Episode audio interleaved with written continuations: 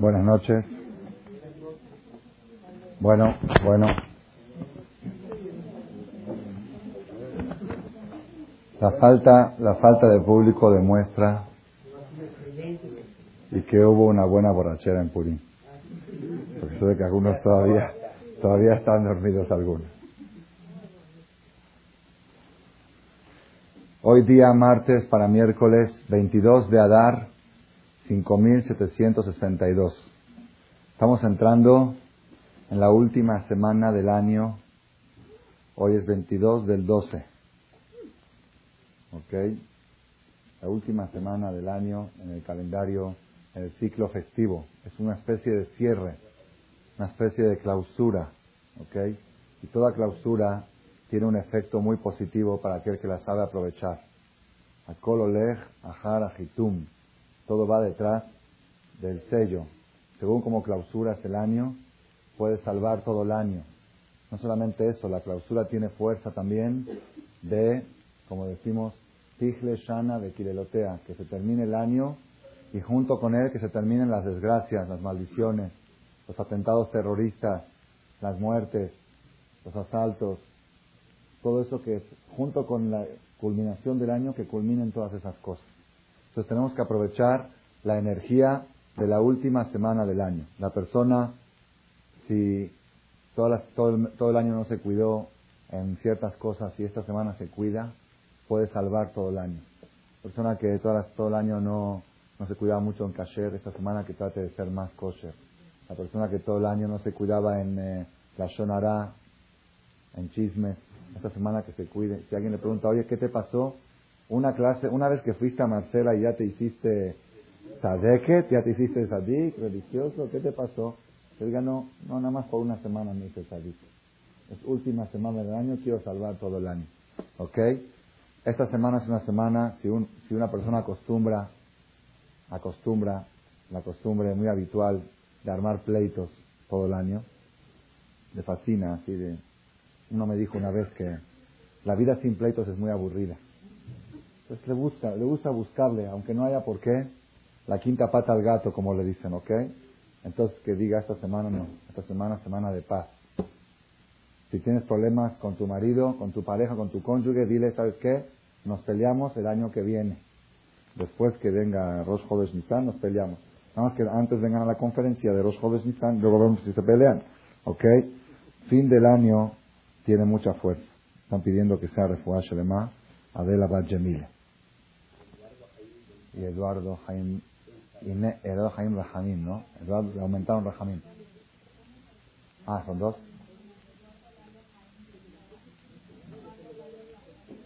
Inés, ajá, ¿Qué es abuelo y nieto? ¿O no? Bueno, Ekistur, canciones de Refuash Lema a todos los que están heridos en Jerusalén, en el Israel, lo aleno, heridos leves. Leve quiere decir sin una mano, sin un pie heridos leves. Canciones de Refuah Shlema, Refuah Nefesh, Refuah Guf. Porque aparte de la salud física, necesitan salud del trauma. Okay? De repente quedar minusválido, de repente quedar. Una familia entera se borró este sábado en la noche, familia Nehmad, papá, mamá, hijo, hija y sobrino. Fueron a celebrar un bar mitzvah en Jerusalén y acabando Shabbat explotó el hombre bomba y se borraron, ya esa familia se cortó, no existe ya. ¿Ok? Entonces que Hashem Baraj diga, Dai, Tichle Shana de que termine el año en sus maldiciones. ¿Ok?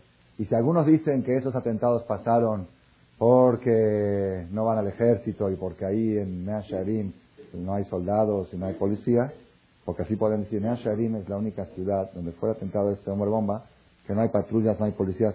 Ya ves que se necesita el ejército, Simultáneamente a las 2 de la mañana, a las 5 de la mañana del otro día, fue el atentado de un francotirador. Un francotirador acabó con 10 soldados de Sahal, de los soldados más buenos del mundo. Un francotirador con una pistola vieja, de las más antiguas, se paró en un lugar alto, balació a los tres que estaban ahí en el puesto militar, salieron dos a defender, les dio, vino un jeep, les dio adentro del jeep y los mató. Diez soldados en 20 minutos acabó un francotirador con un alma un arma vieja. Eso para demostrar cuánto necesitamos de la protección divina y no confiar en nada más que en Boreolam. ¿Ok? Bueno, volvemos al tema. Última semana del año es una semana muy especial que la persona debe de saber aprovecharla. Debe de saber estar predispuesto a cargar y a recibir la energía de esta última semana del año. Pero además de ser la última semana, que es el cierre del año, también tenemos otro cierre esta semana. ¿Qué vamos a cerrar este Shabbat? ¿Ah? el segundo libro del Pentateuco, el segundo libro de la Torá, el libro del Éxodo. Este Shabbat lo cerramos. En realidad no debería de cerrar porque es Vayaquel. Vayaquel es la penúltima perashá. Pero parecería que hay un apresuramiento por cerrarlo y se leen dos juntas. Se lee Vayaquel Pecudé, se lee la perashá número creo que es la 10 y la 11 y se cierra el libro de Éxodo. Y al cerrar el libro el que sube al Sefer, la última aliyah, es muy importante. En las yeshivot acostumbra darle al Rosh Yeshiva, ¿ok? Se le dice Hazak, Hazak, Benit Hazek. Fuerte, fuerte y vamos a reforzar. Como que el cierre de un libro de la Torah también tiene una energía y una fuerza especial. Entonces tenemos acá esta semana doble cierre. Cierre del año y cierre del libro, del segundo libro de la Torah. ¿Con qué cierra el segundo libro de la Torá? ¿Quién sabe? ¿Con qué cierra? Muy bien. Con, muy bien. Con la terminación de la primer, de la obra, del primer templo que se construyó en la historia. Yo creo que ahora entiendo por qué se construyó en el desierto. Para que los vecinos no lo clausuren. Porque ahí en el desierto no hay vecinos. ¿okay? no hay, no hay municipio, no hay Huizquilucan, es cierto, es público. Okay.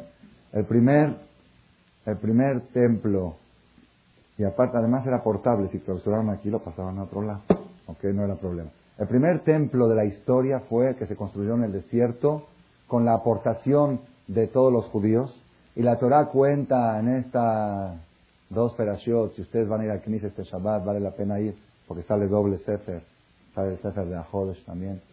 Y ahí ustedes van a ver una cosa jamás vista en la historia. ¿De qué? Que Moshe Rabeno anunció la colecta para el Mishkan. Necesitamos una colecta. ¿Qué necesitamos? Oro, plata, cobre, material. Era un Mishkan muy caro, muy caro.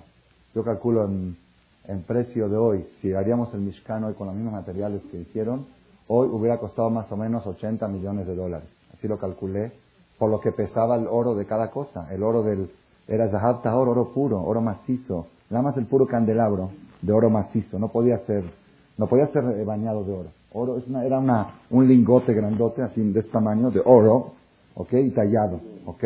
No se imagina, ese nada más esa menorá debe costar un millón de dólares, la pura menorá. ¿Cómo? No, no se podía, tenía que ser oro macizo, no, no ni 14 ni 18.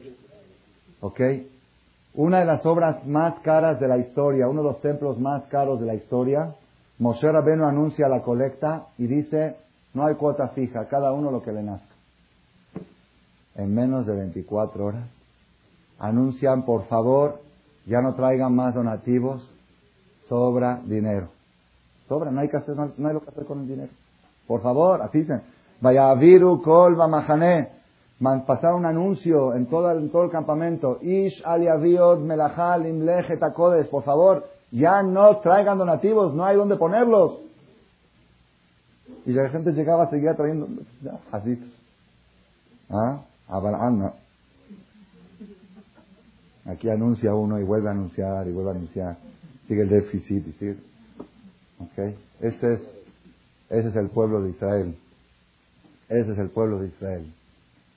Y la Gemara dice, la Gemara dice, hay un midrash que dice algo precioso, pues escrito hace dos mil años. Y se ven a ver qué categoría este pueblo. Este es un pueblo que le gusta dar. Israel, Nitbaim Benotnim. Nada más, abres la boca y pides y la gente se pelea por dar. ¿Cuál es la prueba? Hicieron una colecta para hacer el becerro de oro y todos dieron. Así fue, así leímos la semana pasada. Aarón dijo, traigan oro. Todos dieron menos quién? Menos las mujeres. ¿Ok? Porque las mujeres son selectivas para dar. saben que no es dar por dar. A ver, ¿a dónde estás dando? ¿A quién estás dando? ¿Qué estás dando a alcohólicos? ¿Estás dando a drogadictos? ¿Estás dando a causas negativas? ¿A bolas de idolatría? No, no, no, no, no. Aquí sí, pero a otras cosas no. Pero los hombres judíos tienen un corazón a lo que sea. Para lo que sea, les piden y dan. Les pidieron para el becerro de oro y vamos, saltaron, se quitaron sus aretes y hicieron el becerro de oro. Y luego cuando pidieron para el santuario, también fueron y donaron todo. Es, es un carácter judío, judío, típico, el deseo de dar, a dar, la necesidad de dar. Nada más que el Talmud nos advierte una cosa. Tienes que saber que el judío va a dar de cualquier manera. Si no lo da para el lado bueno, pues lo va a dar para el otro lado, pues mejor que lo dé para acá. Cuando tú vas a una persona y le pides de acá, que sepas que aparte de la mitzvah de acá, esos 100 pesos que te está dando de acá, estás evitando que lo dé a otras cosas. Porque el temperamento del judío es dar. Porque Israel mitzvahim benotnim. Entonces yo quiero hoy, en la, en la conferencia de hoy, hablar de la clausura del año, hablar de la clausura del segundo libro de la Biblia que se termina con el segundo, con el, eh, la construcción del primer santuario de la historia, el Mishkan, la inauguración, ¿ok? Y hablar también del tema del becerro de oro, que es un tema muy complicado, muy complejo, que lo leímos la semana pasada en la Torah, y seguramente todos los que leyeron la Torah se asombran. ¿Cómo es posible que un pueblo, apenas habiendo pasado, cierren la puerta de ahí, por favor, apenas habiendo pasado 40 días de haber escuchado la palabra de Dios que dijo, no hagas idolatría. 40 días, no más. Pues nada más y nada menos hicieron idolatría y dijeron, este es tu Dios. Efectivamente fue un pecado fatal. Dios dijo, este pueblo no merece existir. Y le dijo a Mosé, déjame y los voy a aniquilar y voy a hacer de ti un pueblo. Porque ya, ¿qué más puedo hacer? Todos los milagros que les hice en Egipto, los saqué de esclavitud, los hice multimillonarios, los hice libres, independientes. Bajé yo mismo a entregar la Torah, me vieron, me... se elevaron espiritualmente, están con el mejor maestro del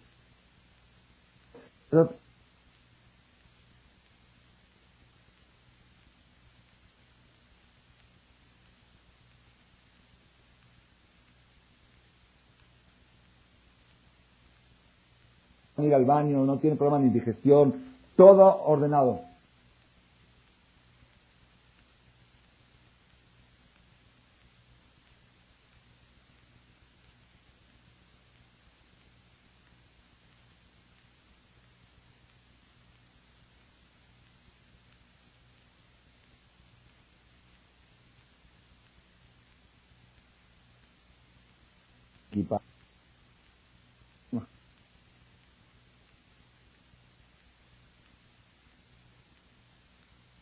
chiquito.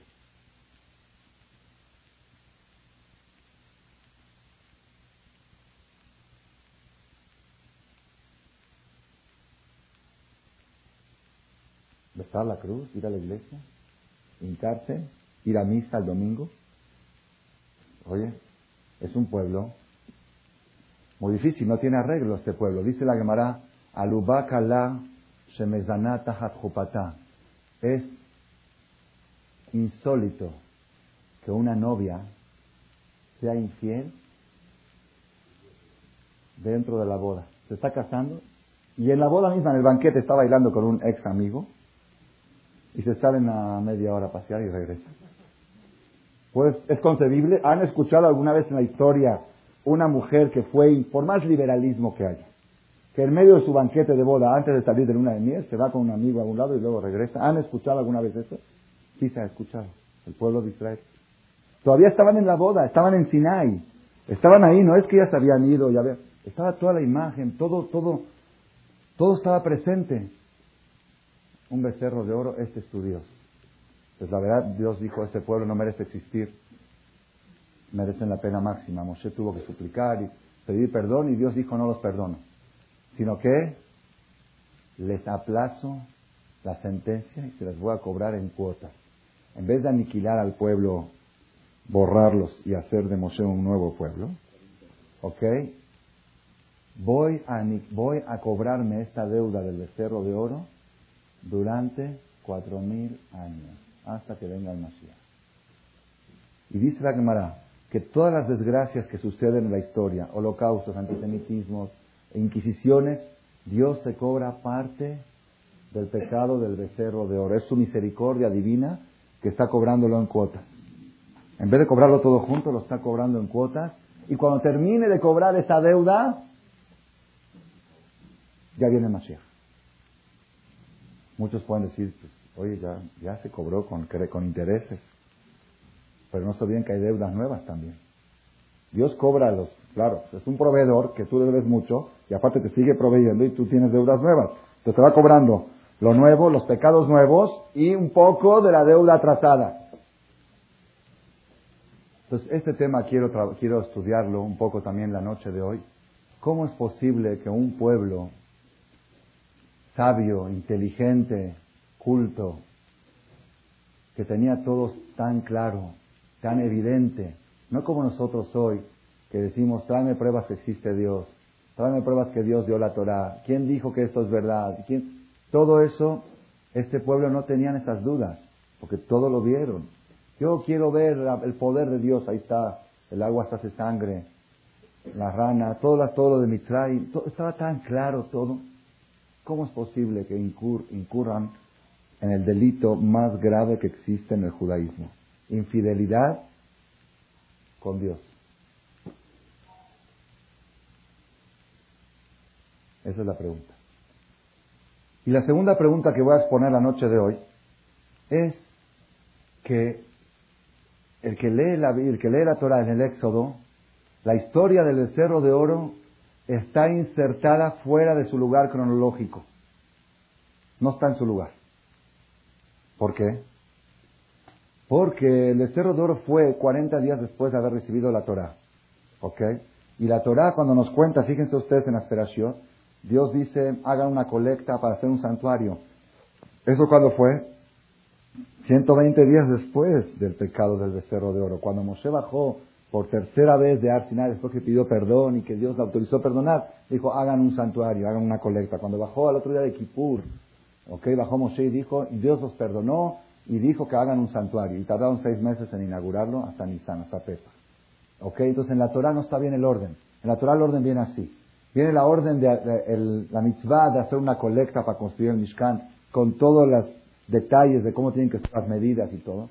Luego viene Mahasita Shekel, como leímos la pasada. Luego viene Meshameru en Shabbat. En la mitad viene el pecado del becerro de oro. No está puesto en su lugar cronológico. Y después viene otra vez la inauguración del Mishkan. Que como que el becerro está encerrado dentro del santuario. Hay una relación directa entre el pecado del becerro de oro y el mensaje que acompaña en la construcción del santuario. Y eso lo descubrí esta semana y lo voy a transmitir por primera vez al Calca 2. No hay ningún cassette que está grabado esto. Y tampoco los que vienen a Marcela lo han escuchado, porque no lo dije ni en el Kinistan. Quedó reservado para la conferencia del martes. ¿Ok?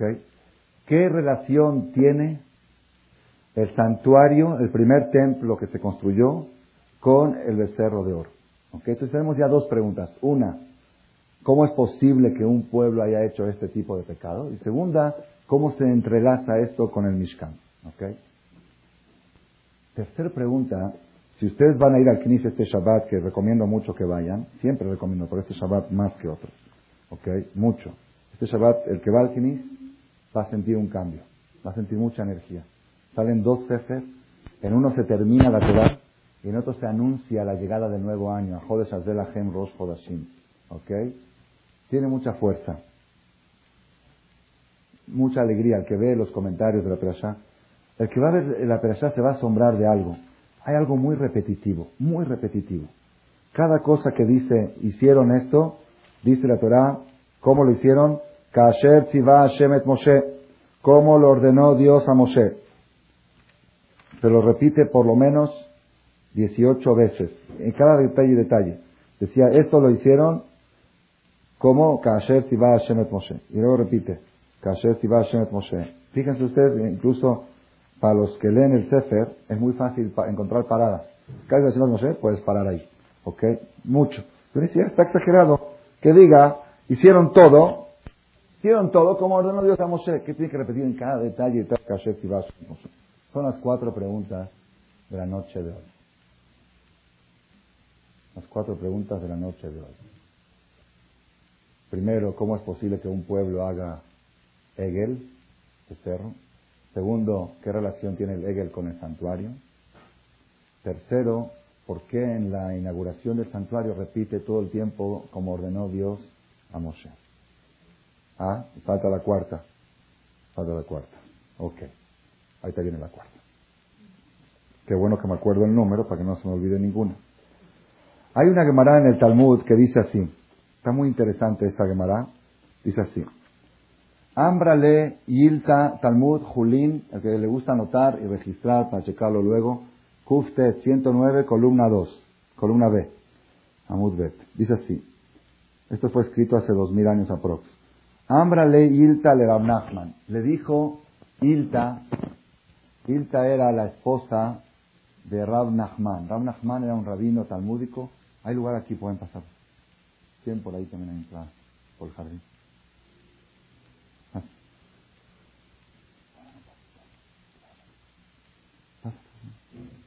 ¿La pena?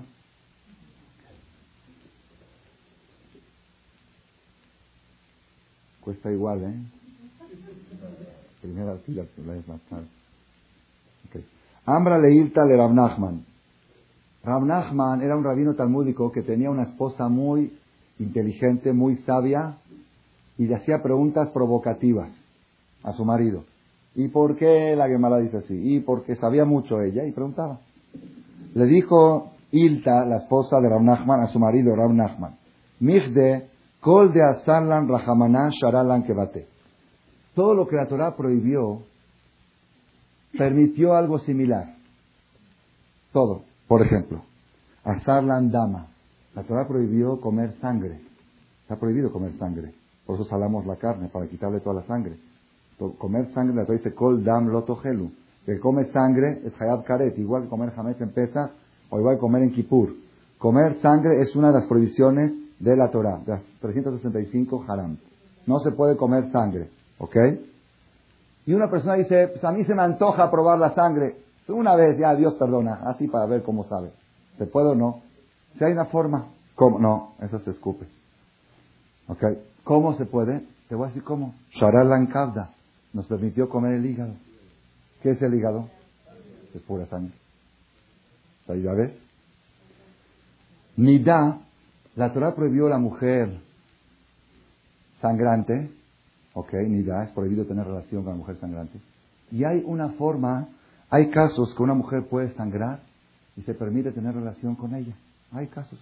Hay tipos de sangre después de un parto, hay en la Torah alajot reglas que dicen, aunque esté la mujer en, mera, en mero manchado, si, eh, si, aparte del problema higiénico, no hay, no hay problema, puede tener relación con ella. Entonces, uno que se le antoja estar con su mujer en regla, lo puede probar en estas circunstancias. Dan La Torah nos prohibió gel bema, nos prohibió comer el cebo. Hay lugar aquí, pasen. En primera y segunda fila. Platea.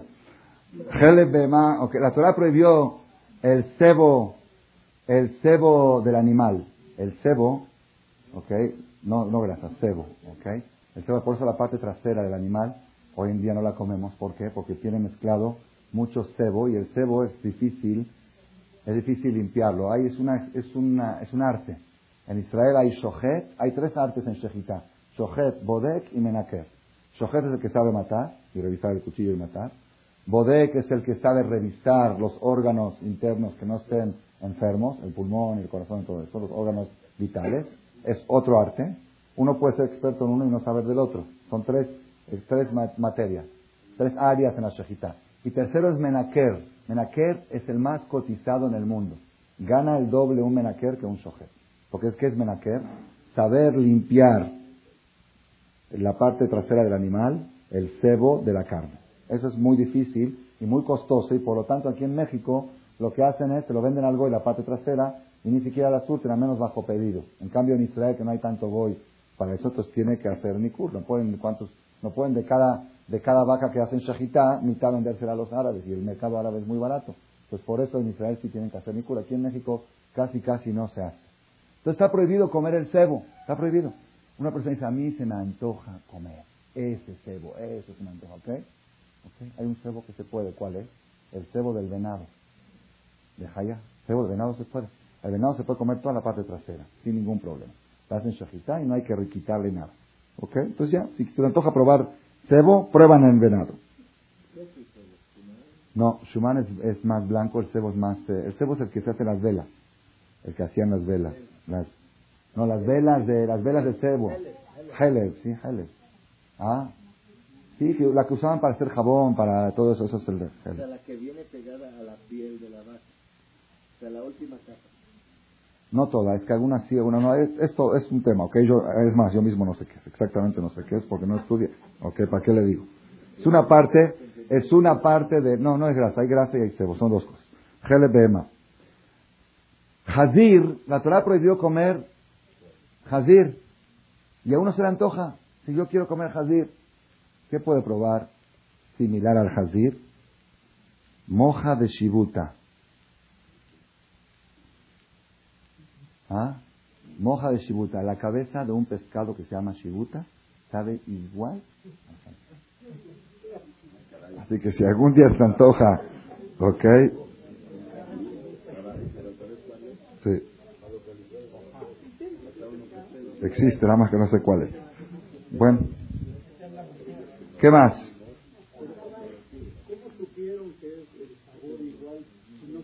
Le preguntaron a un Ijir. Dijeron, prueba esto y prueba esto, estaba idéntico. Pues dijo, estaba idéntico. Escucharon un Ijir que estaba comiendo esa cabeza. Dijo, oye, estaba igual que el cerdo. Dijo, a la que vamos a comer todos los juegos. ¿Ok? Ok. Ok. No, en ese tiempo no había todavía José Bichuba. Eso es moda de hoy. ¿Ok? Hay gente que era gironí, que comía jazí y hicieron teshuva. En ese tiempo todos comían kasher. La Torah prohibió, todo lo que prohibió la Torah permitió algo similar. La prohibió una mujer casada. ¿Se puede tener relación con una mujer casada? ¿Con otro? No. Pero uno se le antoja. ¿Qué se, qué se puede hacer? ¿Hay una salida o no hay una salida? Hay. ¿Cuál es? Gerusha Bejayebala, divorciada en vida de su marido. Sí sabe, sabe, sabe igual. Sí sabe, porque era, es la ex esposa de fulano. Pero es kasher, no hay ningún problema. ¿Ok? Entonces Dios te dejó una oportunidad, no como otras religiones que no admiten el divorcio, ¿ok? Que ya al haberse casado con uno ya jamás, no, si se llega a divorciar, pues entonces usted sabe igual. Eshet Ah, la Torah prohibió casarse con la cuñada, es decir, la esposa del hermano, aunque esté muy guapa, y eso es harán muy harán gravísimo. Que se acuesta con la esposa del hermano, hayam mitad, pena de muerte, y a uno se le antoja, existe una forma, no, no es fácil que suceda y que nunca suceda, Barminan, si llega a morir el hermano sin hijos, es mitzvah que el cuñado se case con la cuñada, la viuda que dejó, aunque esté casado el cuñado, es mitzvah de Ibum. Hoy en día no se hace porque hay malos pensamientos de por medio, pero por la Torah es mitzvah. Entonces quiere decir que lo que la Torah prohibió, te dio una forma de permitirlo. Kutit, la Torah te prohibió acostarte con una goy. Hay una forma que se permite. También. Y Toar. te van a perseguir todos por ese acá está la acá. Efat Toar. Y Efat Toar es un caso de cuando salen a la guerra y ven a una mujer, el soldado ve a una mujer goy del enemigo la tomaron cautiva, ¿ok? Tiene permiso de tener relación con él. Después, eso después. La primera relación no tiene que hacer nada. En la guerra mismo tiene relación ahí en el campo militar, puede tener relación. Después ya la puede convertir, para a su casa, es un proceso. Pero la Torah le autoriza a un Yehudí tener relación con una Goya en la guerra. Barminan, quizás ese es el permiso de muchos que van por el centro y agarran los porque estamos en guerra, estamos en guerra, el centro es una guerra. Barminan, ¿ok? Barminan, Barminan. El, centro se convirtió en campo de batalla y por eso todas las mujeres que están por ahí se pueden, Barminan. Lo halen. ¿Ok? ¿Ah? No, que esté casado. No importa. También, también, no tiene nada que ver. Eso es, es un motivo especial, otro lo permitió, ¿por qué otro lo permitió? No. ¿Ah? ¿Ah? No, no por otro motivo. No vamos a entrar en tema. No es el tema de la charla de hoy. ¿Ok? Entonces, el tema de la charla es otro. Por, por eso. Vi que estaban durmiendo un poco. Vino, vino al anillo al dedo. ¿Ok? Todo lo que prohibió la Torah permitió algo similar. Todo. Sangre, hígado. Hazir, cabeza de pescado, de ese pescado shibuta. Mujer sangrante, dam toar. Hay casos que se puede. ¿Ah? Todo, todo, todo, todo, todo encontró un barro. Le dijo la esposa de Ramnachman, se me antoja comer carne y leche, Zefar Ulevan, pero cocinados juntos, sabrosos. Se me antoja, Zefar Ulevan, ¿se puede Zefar Ulevan? Pero se me antoja, y tú dices que todo se puede hacer, quiero probar Zefar Ulevan. Le dijo Jajam, no hay ningún problema. Le dijo a los alumnos, prepárenle la ubre. La ubre del animal, cuando le hacen shejitá, ¿ok? Le sacan, le cortan el pecho. Toda la leche que hay adentro no se considera leche, se considera carne y se puede cocinar. Estás cocinando carne con leche en la misma olla y sabe riquísimo. Es de farulevan, es carne y leche, la carne del pecho y la leche que tiene adentro. Esa leche no tiene din de leche. Toda leche se llama cuando ya salió del pecho de la vaca. Estando adentro se considera carne. Es más, la leche de la ubre no se puede comer con leche. Porque es zefar. ¿Entendieron cómo está? Es una adivinanza muy buena. Salgan de aquí, pregúntenle aquí. A cualquier jajam, díganle. ¿Qué leche es haram comer con leche? Prohibido cocinar leche con leche. La leche de la ubre después de la shejitá. Porque una vez que cortaron la shejitá, toda la leche que hay adentro es carne, no es leche. Igual, si hicieron shejitá una gallina y encontraron un huevo adentro, no se puede comer con leche. Este huevo no es huevo, es carne.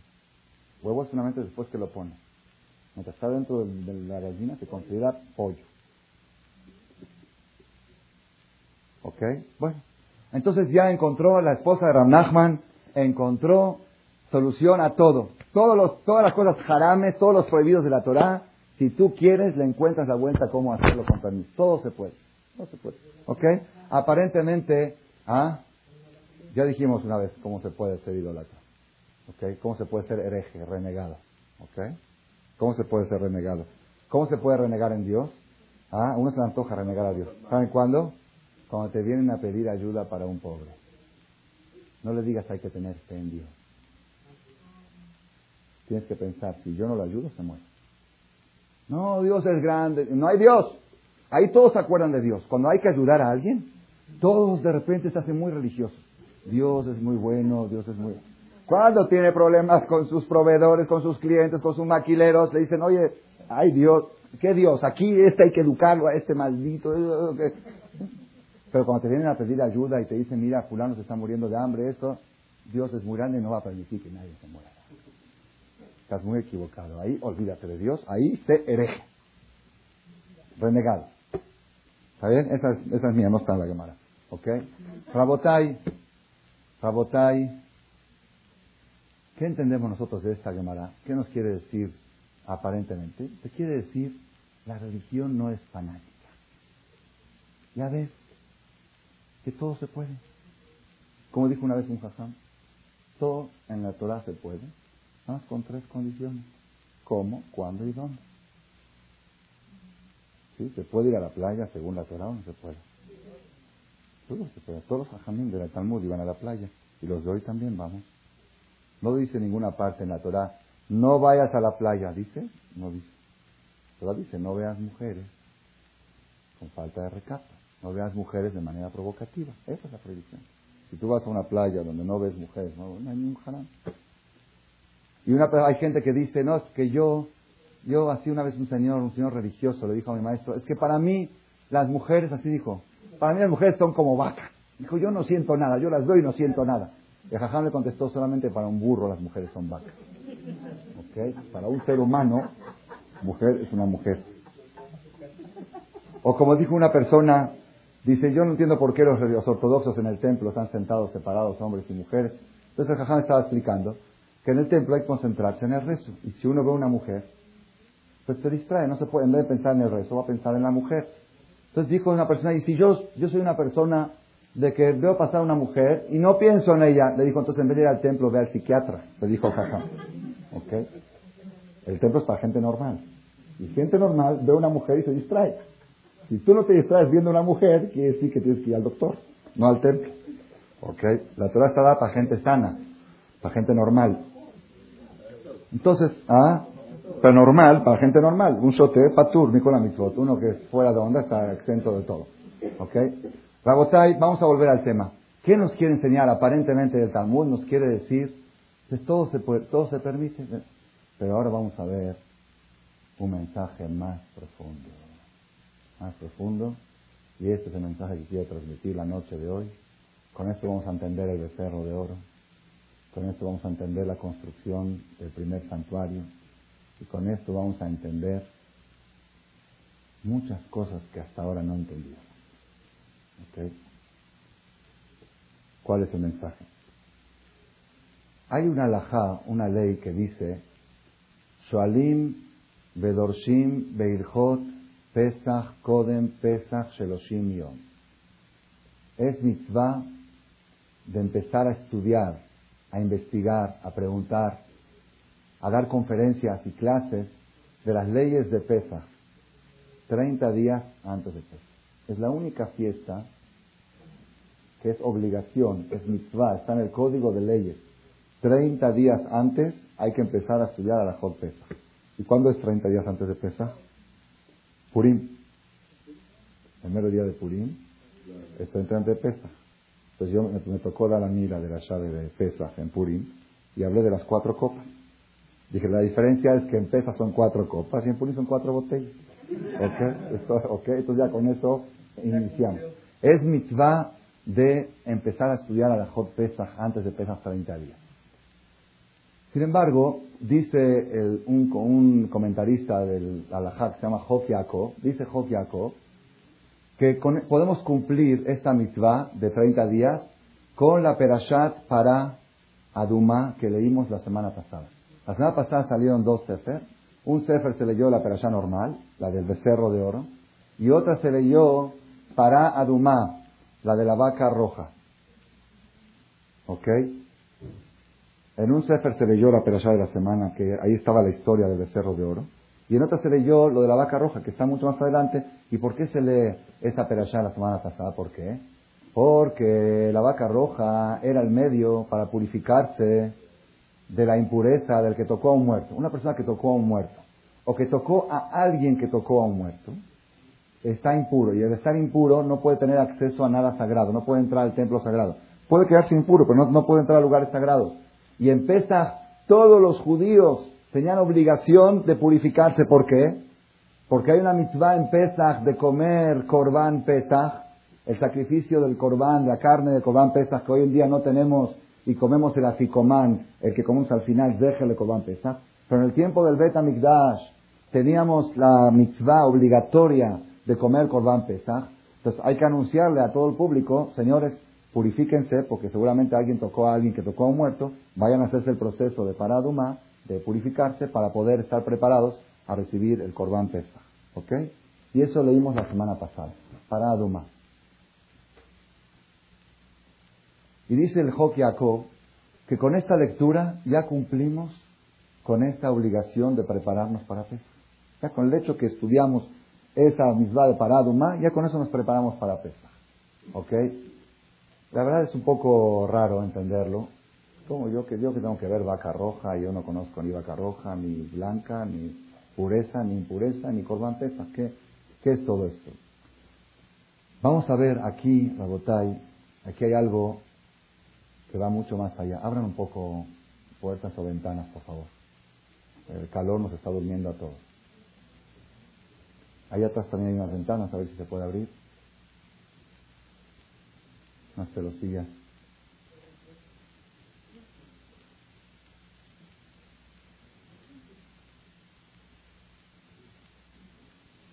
Ahí en el medio de la cortina.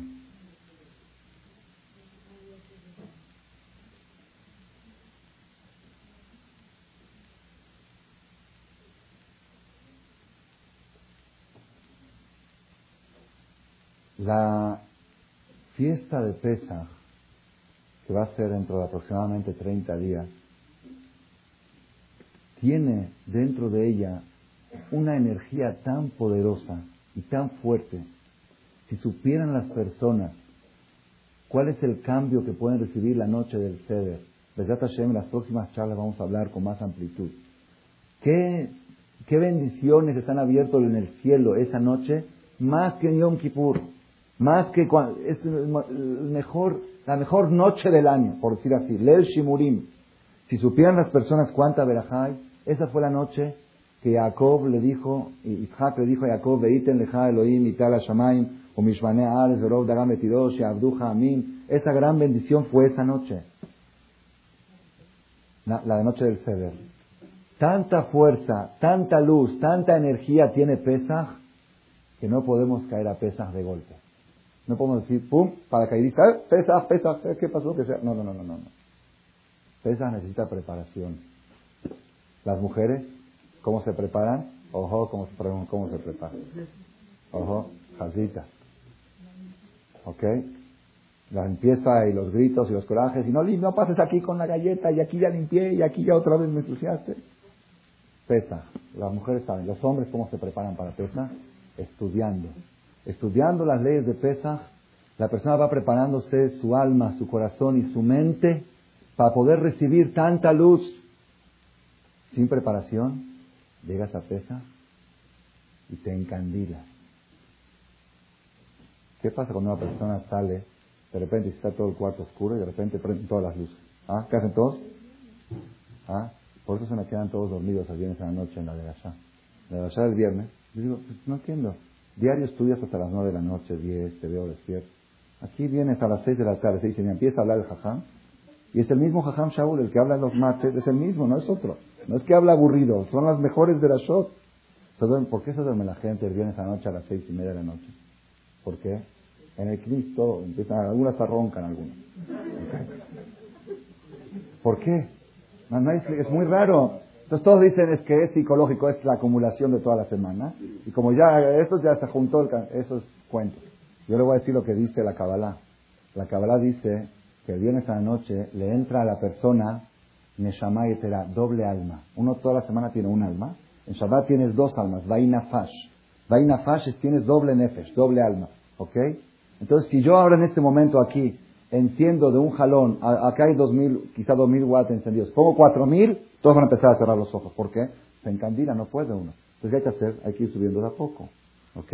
Dice el Benishai, si la persona quiere recibir el Shabbat y lo recibe de repente, eh, ya se hizo la hora, ya se hizo, ya las velas, las velas, las velas, eh, eh", se queda dormido, le cae.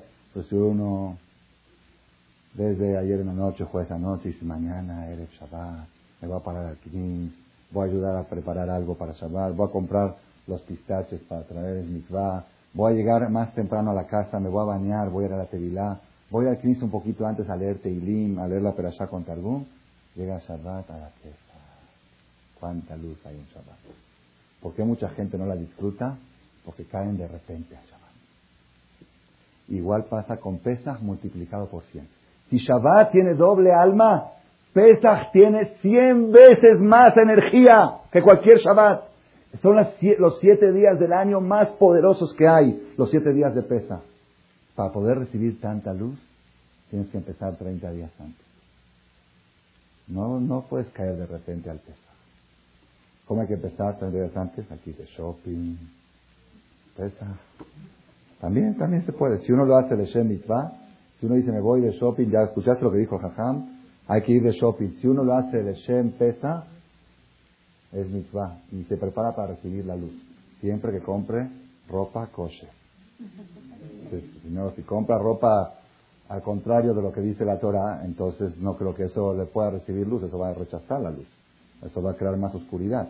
Si uno va de shopping para pesas, que le diga a su marido, vamos a comprar, compramos matzah, kosher le pesa. Compramos carne, kosher le pesa. Vamos a comprar ropa, kosher le pesa.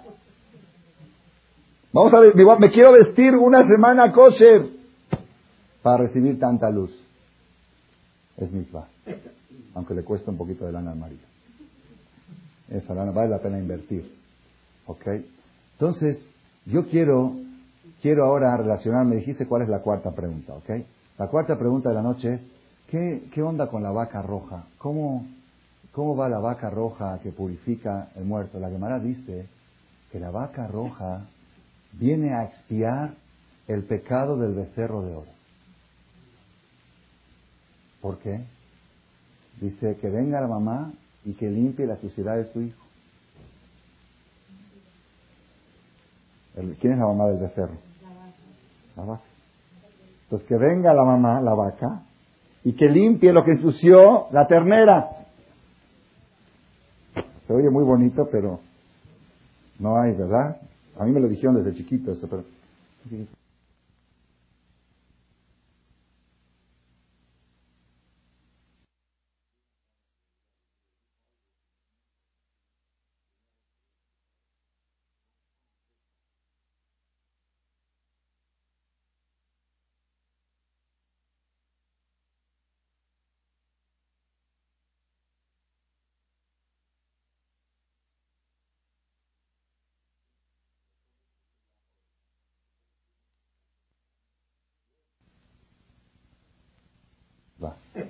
aunque le cuesta un poquito de lana al marido. Esa lana vale la pena invertir. ¿Ok? Entonces, yo quiero, quiero ahora relacionarme, dijiste cuál es la cuarta pregunta, ¿ok? La cuarta pregunta de la noche es, ¿qué, qué onda con la vaca roja? ¿Cómo, ¿Cómo va la vaca roja que purifica el muerto? La Gemara dice que la vaca roja viene a expiar el pecado del becerro de oro. ¿Por qué? Dice que venga la mamá y que limpie la suciedad de su hijo. ¿Quién es la mamá del becerro? La vaca. Pues que venga la mamá, la vaca, y que limpie lo que ensució la ternera. Se oye muy bonito, pero no hay, ¿verdad? A mí me lo dijeron desde chiquito esto, pero ¿qué tiene que ver la vaca? Aparte, el becerro de oro no era hijo de esta vaca roja, entonces ¿qué tiene que ver?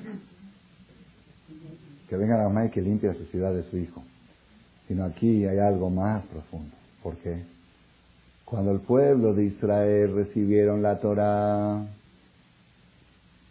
está escrito en la Gemara que llegó a un nivel de purificación y elevación tan alto que ya se eliminó el virus de la muerte.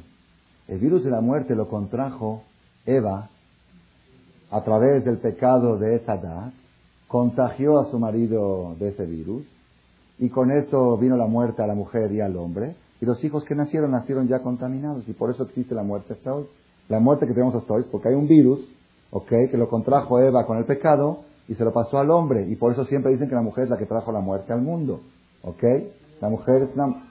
Pero cuando llegaron a Sinai, dice la Gemara Pascaz Matam, de tanta pureza, de tanta elevación espiritual, se eliminó se erradicó ese virus. Se derraigó, se deshizo, ya no había. Y el pueblo de Israel ya no iban a morir. Ya no había muerte. Ani amarti Elohim atem kulechem, dijo Dios. Yo pensé que ustedes van a ser ya como dioses, como ángeles. Los ángeles no mueren, el sol no muere, la estrella no muere hasta que se acabe el mundo. Siguen. Igual ustedes. Yo pensé que ustedes van a ser como astros. Ya no van a morir, porque ya están purificados cuando cometieron el pecado del becerro de oro, volvieron a, ingerir otra vez ese virus, ¿ok? Y esa es la muerte que tenemos hoy en día. ¿Quién hizo el becerro de oro? ¿Hombres o mujeres? Hombres. Entonces, ¿el veneno que tenemos hoy de quién es? Pues cuidadito los hombres con provocar a las mujeres. Hasta la entrega de la Torah, la muerte era por culpa de la mujer. A partir de la entrega de la Torah, la muerte la pusieron los hombres con el pecado del becerro de oro. Por eso a partir de la entrega de la Torah, el judaísmo lo marca la mamá y no el papá. Hasta la entrega de la Torah, papá judío, hijo judío. Después de la Torah cambió todo. La mujer se quedó con la identidad, porque el hombre fue el que trajo el virus de la muerte. ¿Ok? Entonces quiere decir, el hecho de existir la muerte es resultado de qué? Del pecado del becerro de oro. La vaca roja, ¿qué viene? A purificar qué? A una persona que tocó a quién? A un muerto. Si no fuera por el pecado del becerro de oro, no habría muerto. Y si no habría muertos, no había impureza y no había necesidad de la vaca roja. Por eso la vaca roja viene a perdonar el pecado del becerro de oro que provocó la muerte. ¿Entendieron cómo está la relación? Es becerro, muerte y vaca. La muerte es el resultante del becerro y la vaca viene a expiar eso.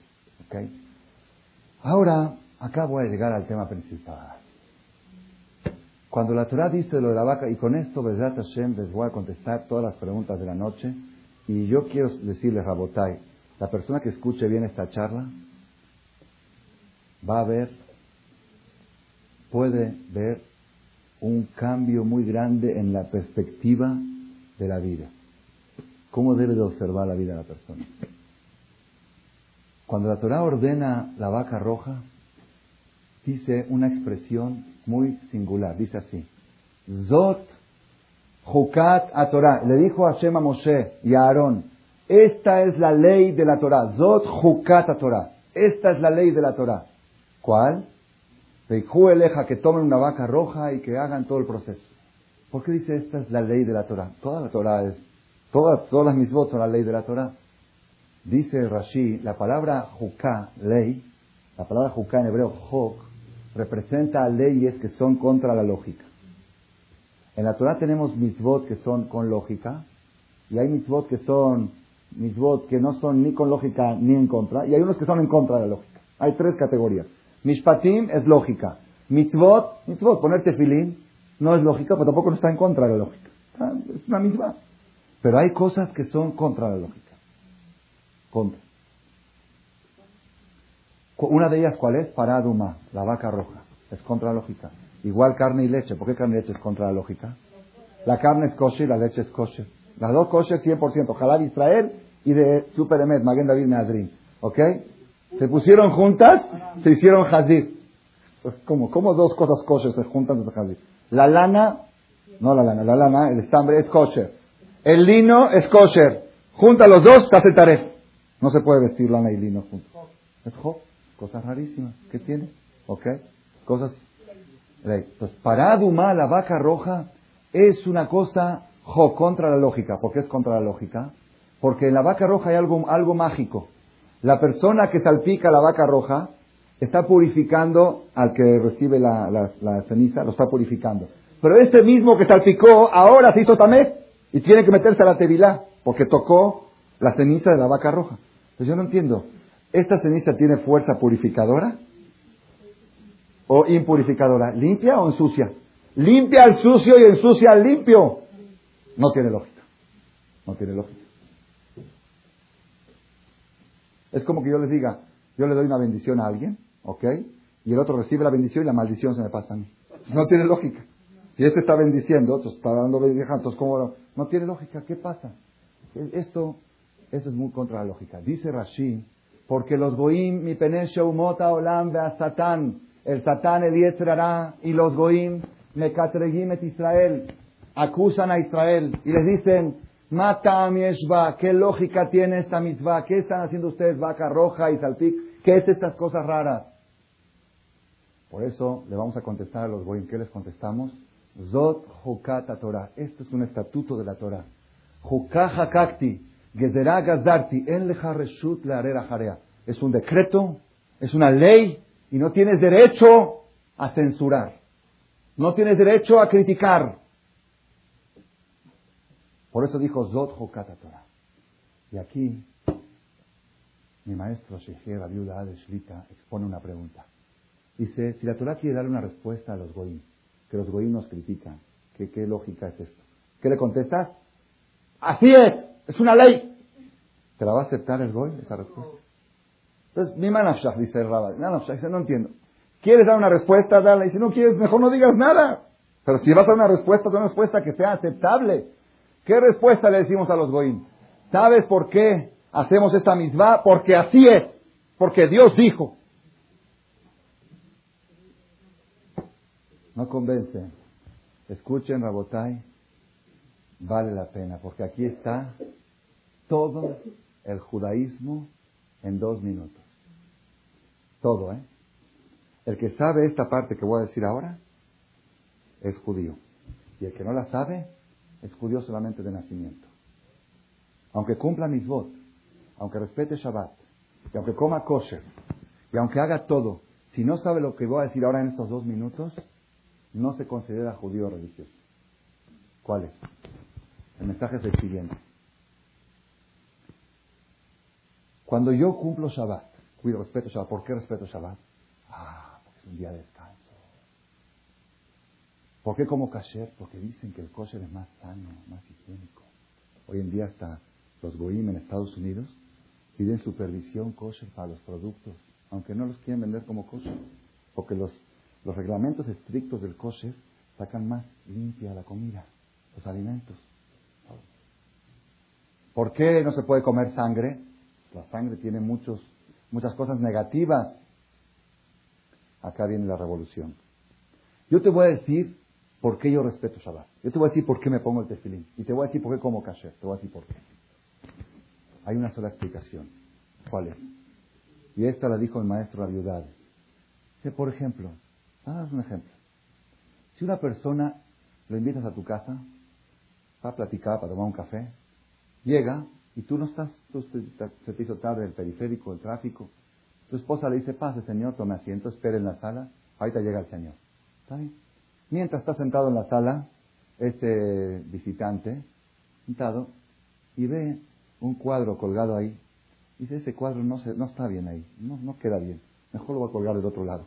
Agarra el cuadro y lo cuelga ya, el visitante. ¿okay? Después dice, el que está allá se ve mejor acá. Luego ya se cansó de cambiar los cuadros, dice, la sala está mal acomodada, este sillón debería ir del otro lado. se empieza a mover el sillón. ¿okay? Y así está media hora esperando que llegue el otro y está cambiando de De repente llega el dueño y dice, ¿qué haces? dice, espérate, espérate, te voy a explicar. Mira, ese cuadro no se ve bien. ¿Qué hace el dueño? ¿Se pone a discutir con él? Y dice, mira, yo te voy a explicar, no, es más lógico que se pone a discutir. El error más grande que puede hacer es caer en el rollo. Si se pone a discutir con él y a explicarle que sí es lógico, no se va hasta las 3 de la mañana ese hombre de la casa. No, yo te voy a explicar, ahí se ve mejor el cuadro. ¿Qué es lo que tiene que decir?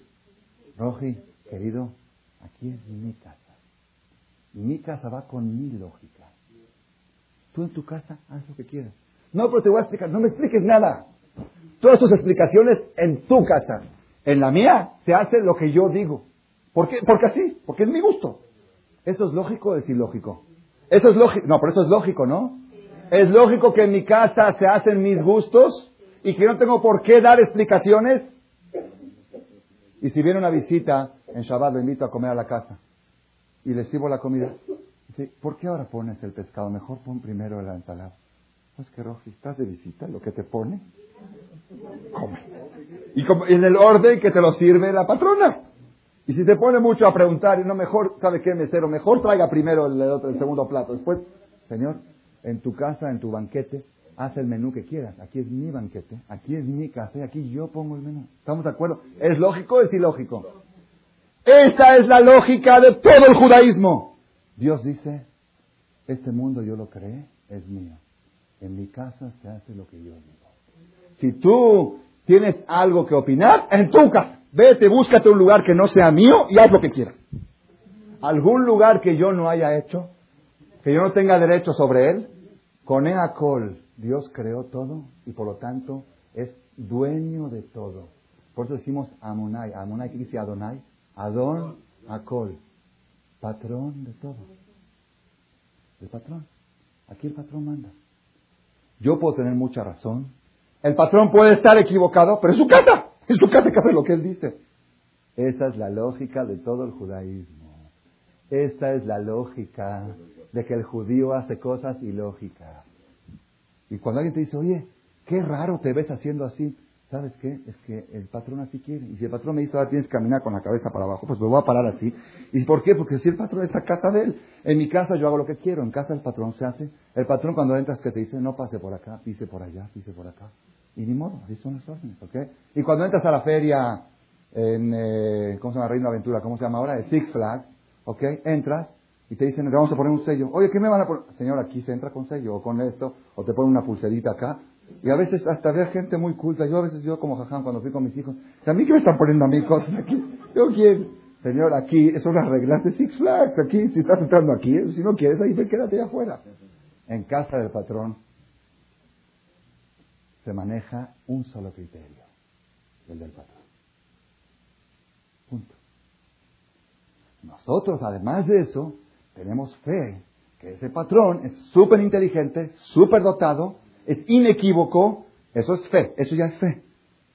Que estoy seguro que él no se equivoca, errar es humano, errar no es divino. Estoy seguro que si él me dice que así hay que hacerlo, estoy seguro que él tiene la razón. Pero no me interesa, aunque no la tenga, aunque sí la tenga, es su casa. Y como es su casa hay que hacer lo que él dice. Zod Torah. Esta es la ley de la Torah, no dice esta es la ley de la vaca roja. Esta es la ley de toda la Torah. De la vaca roja tienes que aprender para toda la Torah. Cuando la Torah dice no comas sangre, no busques explicaciones.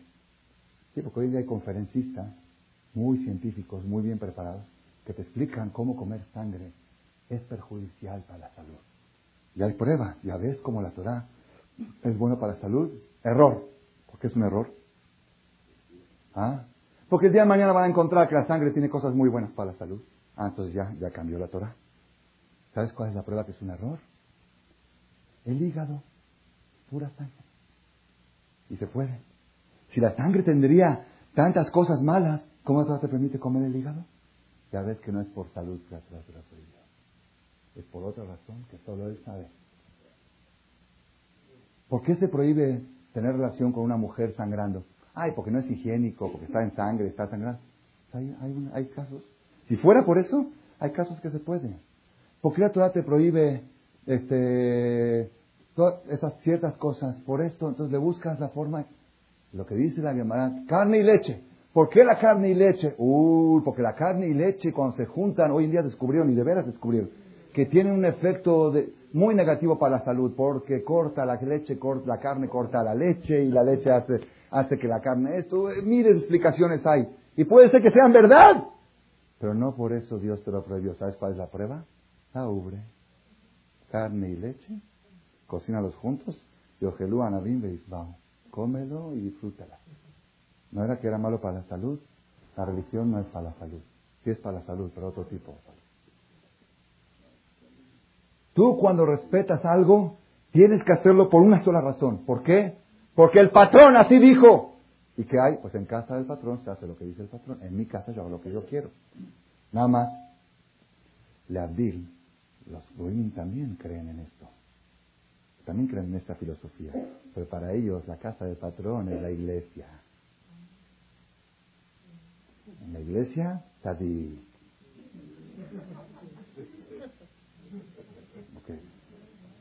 Sale de ahí, a mí en mi casa que nadie se me meta. Aquí yo mando, aquí es Dios, ahí en la iglesia te respeto, en tu casa te respeto. Tú respétame la mía. No te me metas aquí en mis cosas y no me digas qué programas de televisión ver y no me digas qué cosas hacer. Yo sé, no me digas qué, menú y qué dieta y qué kosher, qué no kosher, qué vajillas, qué no vajillas. Mi casa, yo mando. En tu casa, mi respeto. Yo llego al CNIS, apago mi celular, respeto, me pongo la kippah, lo que tú digas, Diosito. Pero en mi casa tú me respetas. Es, ahí está la diferencia. El judío sabe ¿ah? Que no existe una parte en el mundo que no pertenezca a Dios, Coneacol, Adonacol. Por eso llamamos Amonai. Amonai quiere decir dueño de todo. De todo quiere decir de todo. De todo quiere decir de este dedo y del otro dedo y de este dedo y también de este y también de este. De todo, de todo, de esto, de, de todo. Dueño de todo. Y en casa del dueño se hace lo que el dueño dice. Entiendas o no entiendas. Ahí está todo. Y la persona a veces entra en esa competencia con Dios. Dice, Dios, yo te respeto mucho, pero no quiero, no me gusta que me metan en mi vida íntima. En mis cosas, ¿qué eso me tienen que decir? ¿Cómo dormirme, cómo acostarme, cómo pararme, cómo levantarme, que me tiratiarán? Yo en el CNIS me lavo, quieres que me lave las manos antes de entrar al CNIS me lavo, pero en mi casa déjame tranquilo. No hay mi casa, Roji. No hay mi casa. Nosotros los judíos en el CNIS comemos y en la casa rezamos. Es únicos somos en eso que haya seudá en el CNIS. Única religión que pone seudá. Seudá y ara y bronf y vodka y purim borrachos. ¿Por qué? Para el judío no hay, no hay CNIS y casa. Y de repente entras a la casa de uno y lo ves rezando. Oye, ¿qué, ¿qué, te crees? ¿Que es una sinagoga? Sí, sí, la casa y la sinagoga es lo mismo. Azul y Mikdash, hágame un santuario de Shahanti Betoham para que yo pueda morar dentro de ellos, no dentro del santuario. Ellos van al santuario, reciben la santidad y la llevan a la casa. Porque no hay un lugar en el mundo que no pertenezca a Dios. Esa es toda la filosofía del judaísmo en dos palabras. Y con eso se resolvieron todos los problemas, se resolvieron todas las discusiones. Muchas veces hay gente que tiene, dice, yo entiendo, yo entiendo que ya tengo que dar un paso adelante, yo entiendo que ya tengo que respetar mejor, pero tengo la presión social. Si mis amigos me llegan a ver que ya me hice kosher y que ya no entro a la mansión, o que si voy con ellos pido una ensalada en vez de pedir una de esas comidas de ya, ¿ok? ¿ok? Si, si me ven así, mis amigos ya me van a pudrir y me van a, ya me van a, ya sabes que nada más de la pena de, de, verles la cara y cómo me van a ver, no puedo, no puedo. Entonces, ¿qué? Mejor no salgo con ellos. No, pues tampoco, no puedo perder la sociedad. Y si salgo y no como, pues me, me pongo de todos los colores. Presión social. Aquí les voy a dar un arma muy fuerte contra la presión social. Muy fuerte. Y es infalible, ¿eh? escúchenla bien, infalible. Y se las voy a dar con un ejemplo. Y ustedes agarran el ejemplo y aplíquenlo a la vida. ¿Ok? Unos jóvenes, unos chavos, querían irse de fin de semana, de, como dicen, de pinta, de, viaje, de vacaciones, a pasar a un lugar, de, a pasar el fin de semana bien, kosher, bien. ¿Ok? Pero tienen un problema, no tienen carro. El carro de uno está malo, el del otro no sirve, el del otro se, se no sé, en, no tienen carro. Entonces le dicen a uno de ellos, oye, tú tienes un amigo, hay un cuate este que tiene cuatro o cinco carros estacionados en el este. Pídele que nos preste un carro para, para irnos de fin de semana. Me da pena, me da pena. Bueno, al final con mucha pena, pero ya, ni modo, las vacaciones, va, va y le pide. Oye, ¿no me puedes prestar el carro tuyo para irnos de vacaciones yo y mis amigos?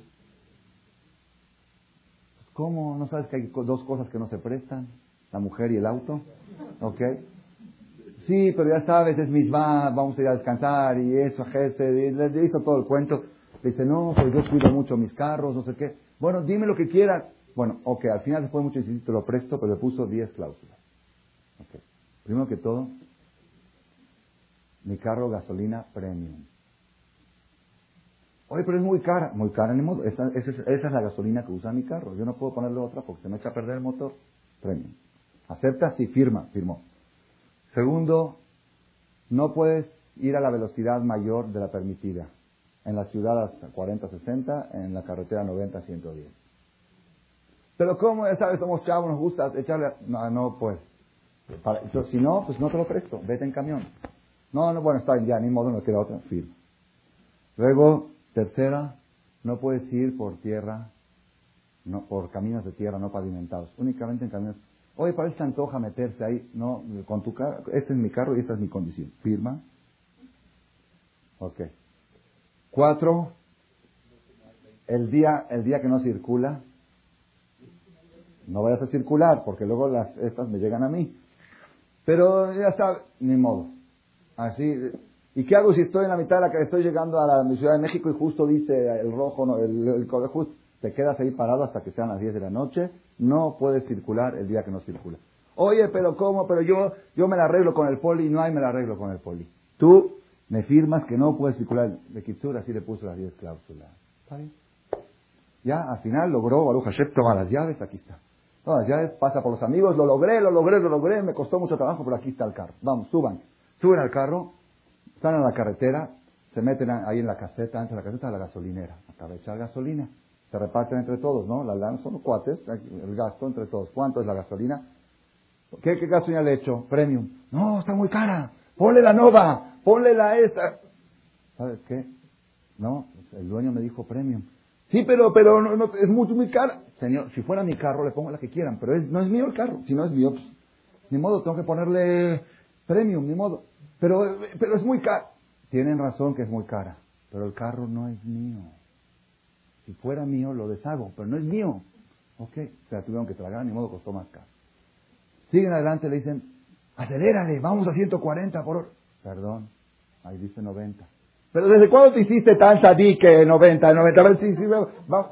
El carro no es mío, si fuera mío me voy a, dos, a 220. Eh, el carro eh, me, puso, me hizo firmar, este carro no es mío. Si fuera mío, con mucho gusto, hago lo que quiero. Bueno, ya, jazitos están aburridos, hacía 90, 90. Bueno. Ni modo, todo el tiempo diciendo, el carro no es de él, ese es el precio de pedir cosas prestadas. ¿Ok? Luego dice, vamos a meternos por ese camino, a ver, a esta montaña. No está pavimentado. Eso, ja, pavimentado, no pavimentado. Vamos, es más divertido que brinque el carro, que se haga pedazos. Es muy bueno. Sabes que si fuera mío, como no es mío. Pero vamos, este, este viaje no tiene sentido. Ni así es, es el precio de tener un carro prestado. Luego ya estaban de regreso y justo era el día que no circula. Se paran la caseta y dice, aquí nos vamos a esperar hasta las 10 de la noche. ¡Estás loco! Todavía queremos llegar a la casa. Vámonos. Y si nos para la poli, nos arreglamos. Le da... Yo firmé que el día que no circule, no circule. El carro no es mío. Si fuera mío, con mucho gusto. Esta es la respuesta a toda la presión social. Este es el carro. Te prestaron un carro por 120 años y te dijeron gasolina premium coche. ¿Es más cara? Sí, es más cara. Pero el tipo de motor requiere de ese tipo de nutrición, de ese tipo de comida. Y es más caro. ¿ok? Entonces, cuando tú estás yendo a comer y vas a echarle gasolina y vas a comprar la carne kosher o vas a comprar la matzá, la más cara, y alguien te dice, oye, está muy caro eso, sí. ¿Sabes qué pasa? Es que el carro no es mío y me exigieron que le ponga esa gasolina. ¿Qué quieres que Cuando tenga yo el mío propio, hago lo que quiero, pero este no es mío. Luego, quiere uno ir a una velocidad mayor, quiere ser atropellador. No se puede, hay velocidad. La Torah tiene frenos. Dice, aquí no se puede entrar, aquí no se puede ir. Vas por la calle, ves algo que no, una mujer mal vestida, te tienes que voltear. Oye, pues, ¿qué haces? Es que el carro no es mío, los ojos tampoco no son míos. Y me, me dijeron que esta cámara fotográfica no puede fotografiar esto, más que esto. ¿Ok? Y así van. ¿Ok?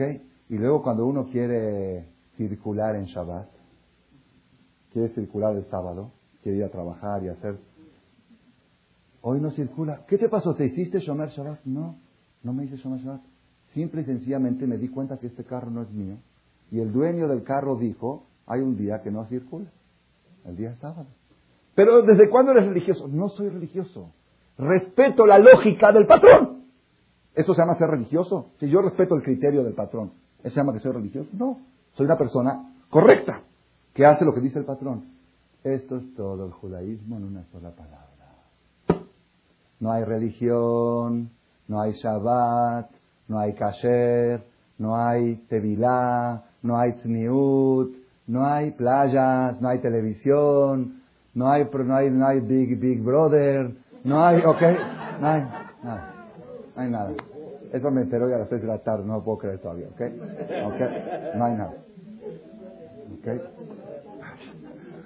Hay una sola cosa, no hay nada de todo eso. No hay nada. Si alguien le dice kosher, no es cierto. Tefirí no es cierto. Nada más hay una cosa. El criterio del patrón. Es todo. Todo.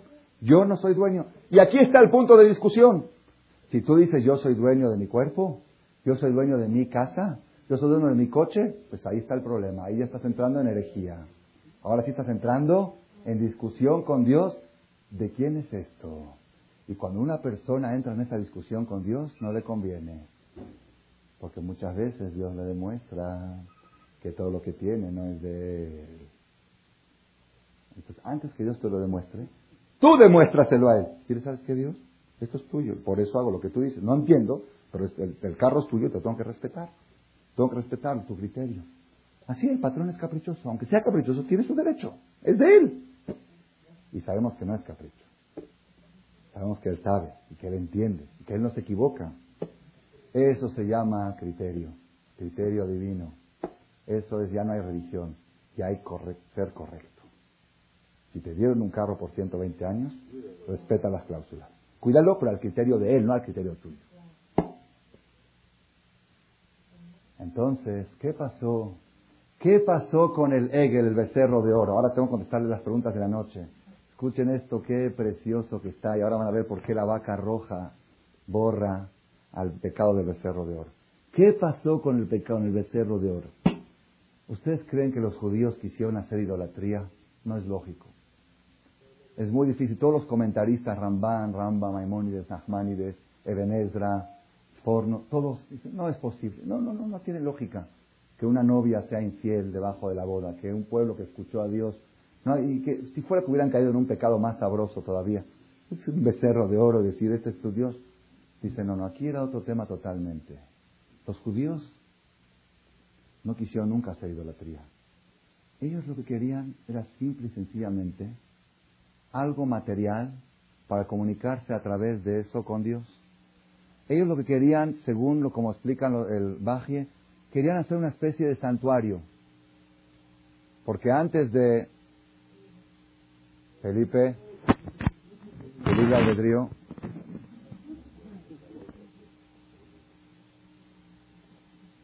ellos no querían de ninguna manera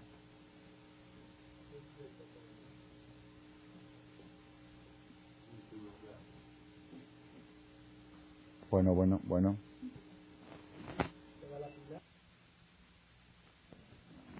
Bueno, bueno.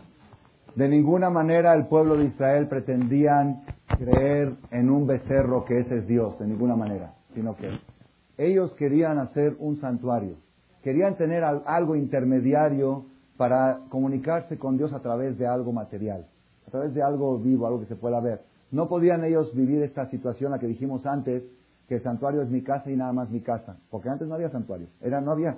Entonces, que Dios lo tienes en todas partes. No, quiero tener algo, algo, un simbolismo, algo que yo a través de eso me conecte con Dios. ¿Ok? Y efectivamente, al final Dios es lo que les digo que hagan. Después del pecado del becerro, le dijo a Moshe, haz una colecta y que me hagan un santuario para que tengan, ¿ok? Y entonces, ¿qué Gracias por su atención a este shiur del Rav.